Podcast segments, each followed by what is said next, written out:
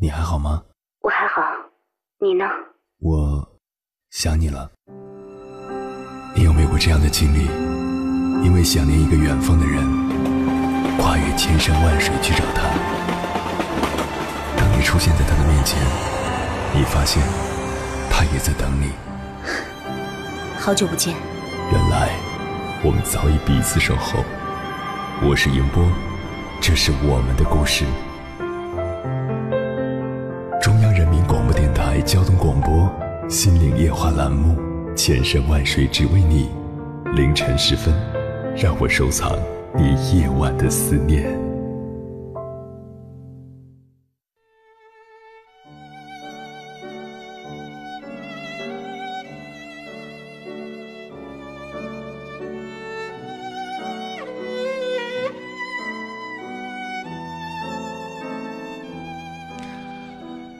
很多管理者都认同这样一个说法：企业里有两种人不会获得晋升，一种是只会完成分内之事，另一种是连分内事都无法完成的人。一般来说，分配给实习生的事情都是简单至极的，因此，对一个实习生来说，想要在毕业后留在公司签正式的劳动合同。你需要完成的绝不仅仅只是你的分内事。凌晨时分，思念跨越千山万水，你的爱和梦想都可以在这里安放。各位夜行者，深夜不孤单。我是迎波，绰号鸭先生，陪你穿越黑夜，迎接黎明曙光。今晚跟朋友们聊的话题是。实习的正确打开方式。关于这个话题，如果你想和我交流，可以通过微信平台“中国交通广播”和我实时互动，或者关注我的个人微信公众号和新浪微博“我是鸭先生”（乌鸦的鸭），和我分享你的心声。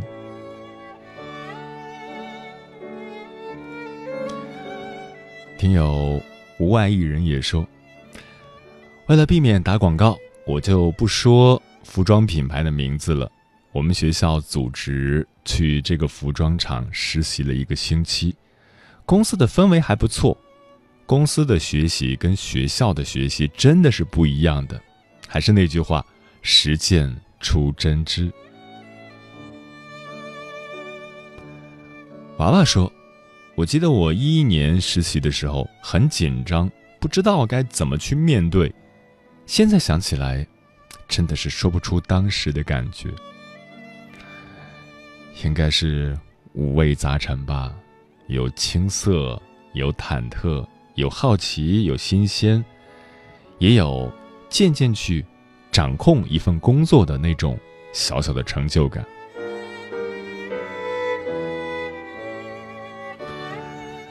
听友 Harry 说。明天就要出肝胆外科了，不知道从什么时候起，突然就觉得道别是一件郑重其事的事情。在肝胆外科的日子，其实本身就是一段普普通通的实习时光，老师并不刁难，工作也不忙碌，中间还夹杂着阶段考核、五一回家这样的事假，算下来，真正全身心投入工作的天数不多。但是在这期间，却是萌发了很多新的感受，遇见了一个如山峰般细致明朗的师兄，手把手带着我从内科自然的过渡到外科，和同组实习的小伙伴相处起来越来越融洽，每天上班都很快乐。所以说，这次出科和以往最大的不同就是对人的留恋不舍格外浓郁吧。就在昨天，师兄安慰我说：“有缘不一定会再见，有心却可以。”突然觉得好像又轻松了一点。希望明天和大家道别的时候，能够认真而平和的说一声谢谢。实习这种科室轮转机制，真是逼迫人不断的提升对新环境的适应和脱离能力。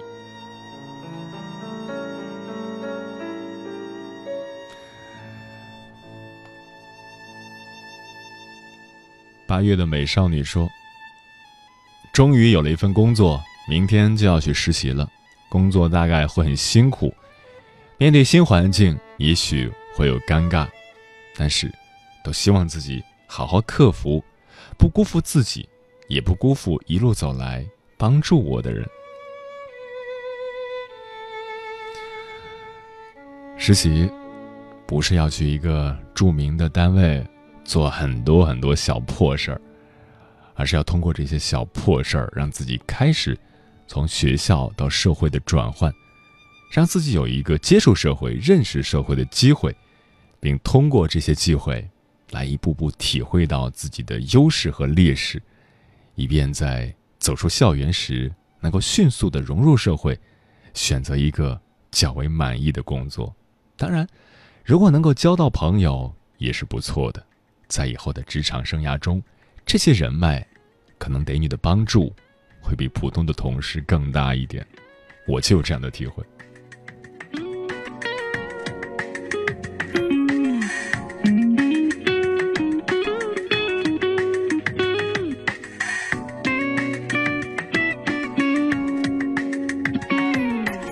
七点半的闹钟开始响起，往常的生活即将开启洗完脸刷牙，想一想，今天该吃什么样的早餐。每天的交通都是那么拥挤，东嘟嘟西嘟嘟，来到目的地。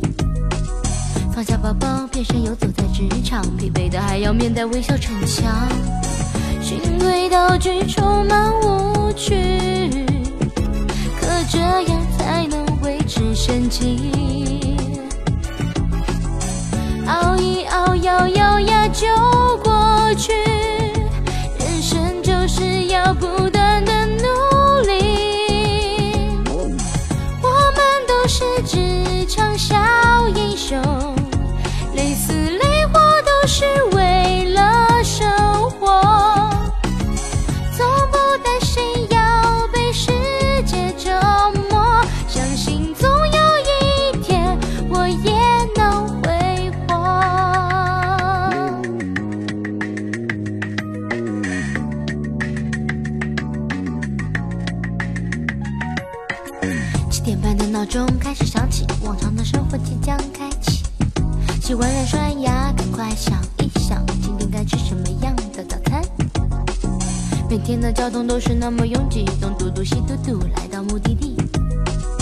放下包包，变身游走在职场，疲惫的还要面带微笑逞强。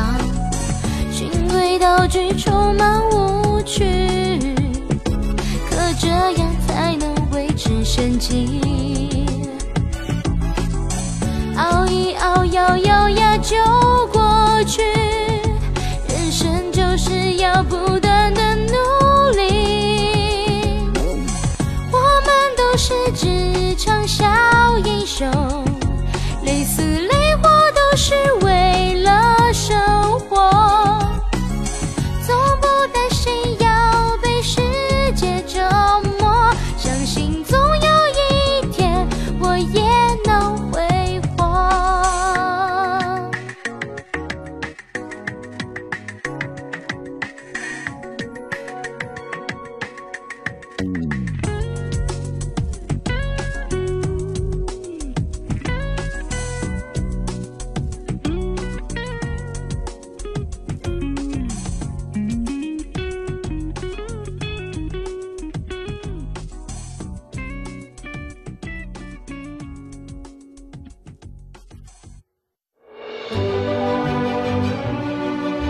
山丘，谁在等候？跨过河流，你已走了很久。我想，你应该一直在等候，怀着同样的心事，保持最初的温柔，等候我的不远万里，在今夜与你邂逅。中央人民广播电台交通广播，千山万水只为你，夜上浓妆，月色正好。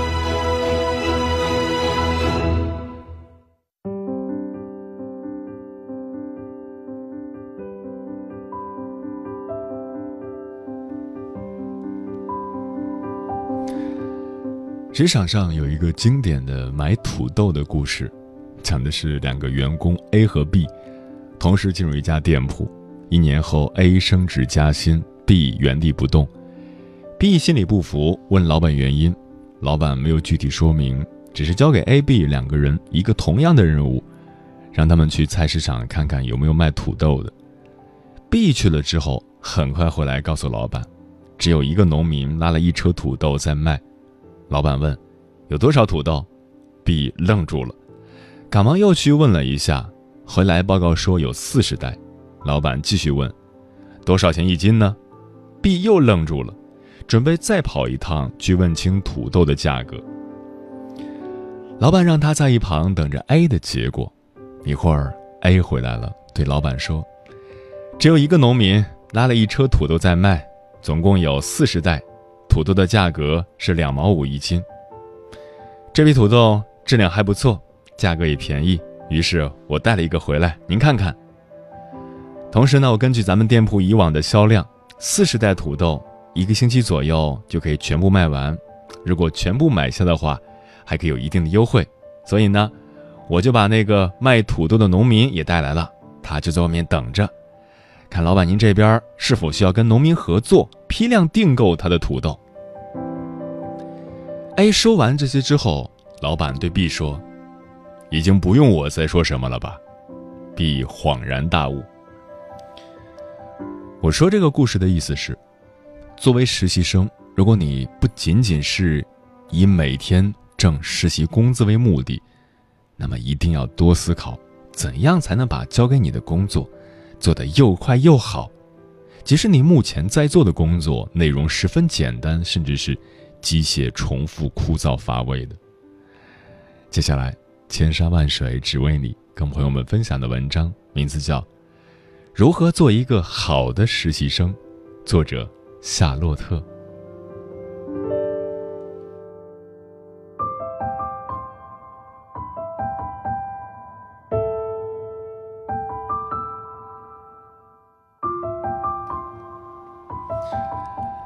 最近一直在招实习生，希望从中能够选出两三个优秀的，给自己当助手用。在观察他们做事的头一两个星期中。其实孰优孰劣已基本分出。结合自己曾经当实习生的经历，想给后来的同学们提一些建议。我每次面试实习生的时候，都会问他们：“你想从这份实习经历中获得些什么呢？”然后跟他们介绍这份实习的工作内容，并请他考虑清楚与他的预期是否相符。比如，有一次面试的一位实习生。他本科学的是人力资源管理，所以快毕业时找到这份实习，他是想在专业上有所精进的。而我所在的部门属于业务部门，完全不能帮他锻炼与人力有关的能力。于是，我当时非常明确地提醒了他这一点。事情的结果，他最终没有选择来这里实习，也是我意料之中的。这件事情给了我一个启发。就是，这位同学选择实习的目标性，可能没有他说的那样明确，或者是我们的实习生招聘公告在职位和工作内容的描述上还不够清楚，让他只能通过来这里面谈才清楚这份实习工作做的究竟是什么。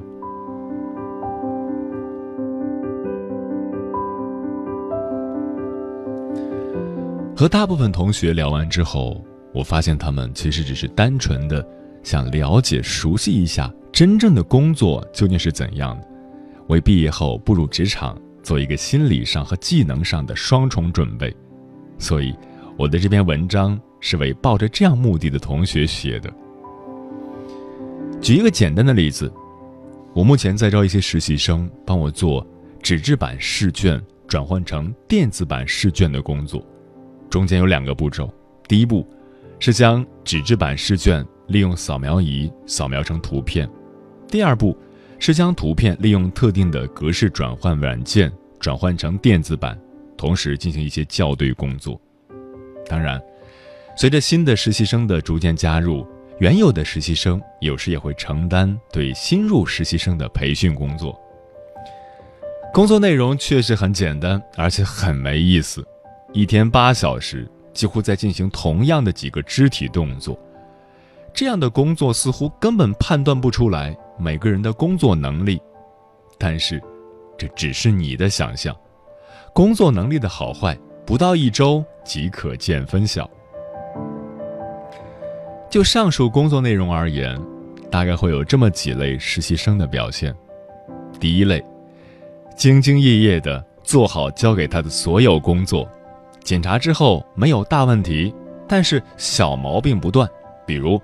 文件夹的命名直接就是新建文件夹，比如转换后的电子版文档排版混乱，字体、字号、颜色、行间距等没有章法；比如题目和答案不进行任何区分，让后续处理的人员还得先行判断一下。对于这类实习生，我会皱着眉头跟他罗列出所有的问题，让他一一进行改正。他会非常积极地改正问题，但是每当我再次检查，总还是会有一些别扭的地方，甚至会有新的小问题存在。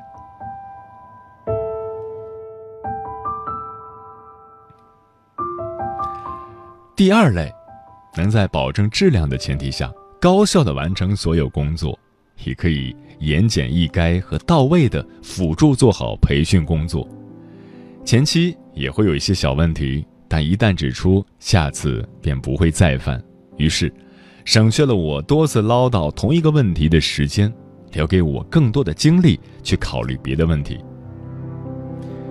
第三类，除去本身工作做的几乎挑不出问题之外，更重要的是，还能主动发现问题和提出解决方案。比如，有一个做扫描工作的实习生，在遇到某些试卷的纸张过大。严重降低扫描效率时，提出将试卷一剪两半的建议，在得到我的同意后，果然提升了扫描速度。比如，同时做扫描和格式转换两类工作的实习生，在做第二步工作时，发现，在扫描时有些非试题类的内容完全可以不用扫描，这样会减少对格式转换排版工作的干扰。可以同时提高两类工作的效率，于是，他把这个建议反馈给了我，我觉得很不错，就告知了所有做这类工作的实习生。比如，有工作时间比较长的实习生，经常承担培训新实习生的工作，于是，他自己制作了一个图文并茂的培训文档，包括每一步工作的步骤流程截图，需要注意的问题。针对不同学科的一些特殊注意事项、工作速度说明等，不仅为他节约了时间，更为我的实习生培训工作提供了标准性的流程文档。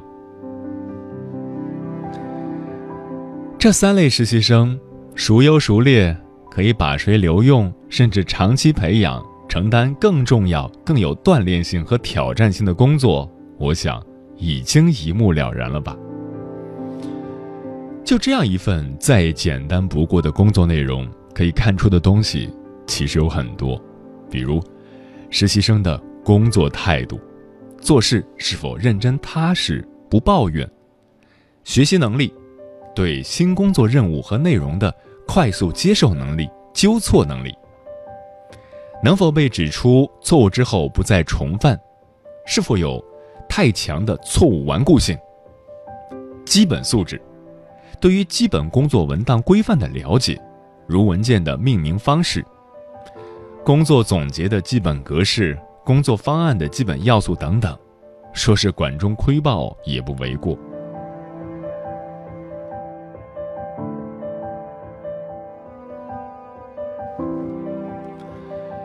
看实习生简历，在自我评价那一栏，总能看到类似的一些话，比如。工作认真负责、细心、学习能力强等等，这些千篇一律、看似空洞的话语，只要拿到真实的工作场景和工作任务中去，便可以很快分辨出这样的自我评价究竟是名副其实还是夸大其词。就我个人的感受而言，实习是正式工作之前非常好的一个锻炼机会。为了让自己的实习生涯获得最大的价值，为了向你的直接上级更好的证明自己的能力，是需要多做、多看、多思的。一些同学可能不满于某些工作单位招聘实习生时的名校情节，但是坦白的说，名校的学生因为基本素质高，在学校时又受到过比较系统正规的训练，大部分人在工作中的表现确实略胜一筹，这是不可否认的事实。所以说，如果本身的起点就不及他人，那么更需要做到。大小两处同时着眼，整体工作做得完美，细枝末节又无可挑剔，这不是一个好的实习生，谁还是呢？阳光很灿烂，陪我上班就从来不等我下班，有一点心烦，转了很久也没变化的存款。I see you a long time。工厂上每个人都是我的好伙伴，妈妈的小孩一直哭，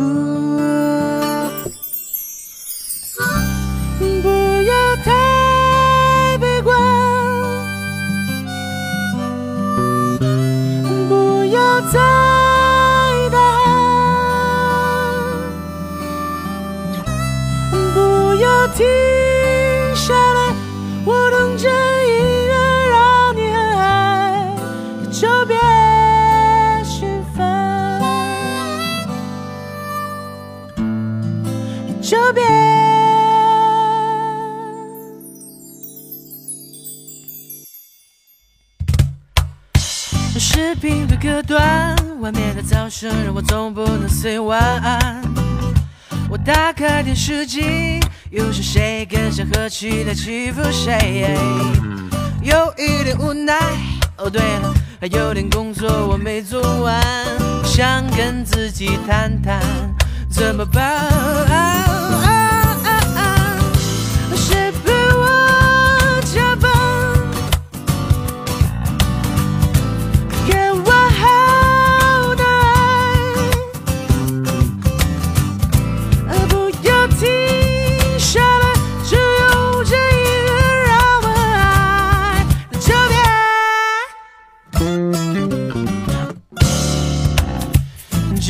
是我的真心话，